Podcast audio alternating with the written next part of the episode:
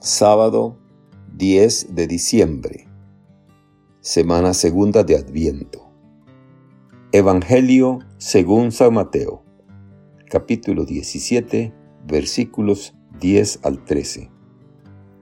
En aquel tiempo, los discípulos le preguntaron a Jesús, ¿por qué dicen los escribas que primero tiene que venir Elías? Él les respondió, Ciertamente Elías ha de venir, y lo pondrá todo en orden.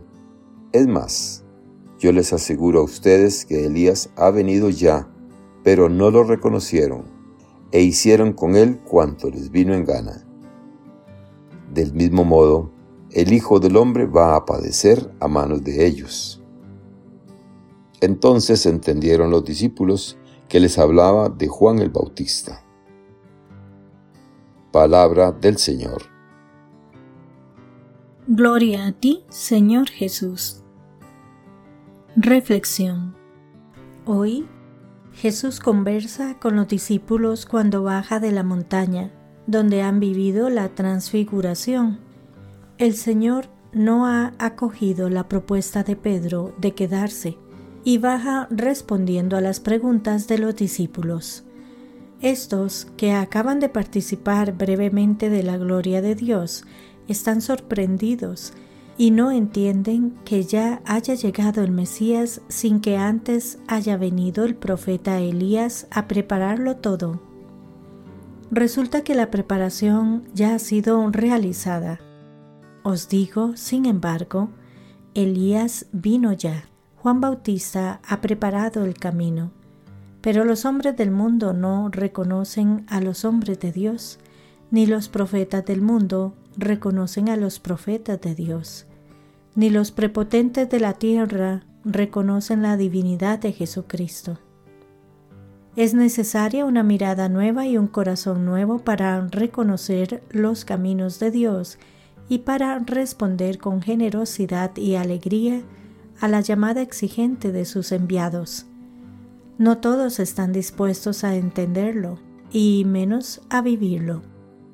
Es más, nuestras vidas y nuestros proyectos pueden estar oponiéndose a la voluntad del Señor. Una oposición que puede convertirse incluso en lucha y rechazo de nuestro Padre del Cielo. Necesitamos descubrir el intenso amor que guía a los designios de Dios hacia nosotros y si somos consecuentes con la fe y la moral que Jesús nos revela, no han de extrañarnos los malos tratos, las difamaciones y las persecuciones, ya que estar en el buen camino no nos evita las dificultades de la vida, y Él, a pesar del sufrimiento, nos enseña a continuar. A la Madre de Jesús, Reina de los Apóstoles, le pedimos que interceda para que a nadie le falten amigos que, como los profetas, le anuncien la buena nueva de la salvación que nos trae el nacimiento de Jesucristo. Tenemos la misión, tú y yo, de que esta Navidad sea vivida más cristianamente por las personas que encontraremos en nuestro camino. Nos dice Benedicto XVI, la vivencia de Elías en el Sinaí, que no vio la presencia de Dios en el huracán, el fuego o el terremoto, sino en una brisa suave y silenciosa, se cumple aquí. El poder de Dios se manifiesta ahora en su mansedumbre, su grandeza en su sencillez y cercanía. Que Dios les bendiga y les proteja.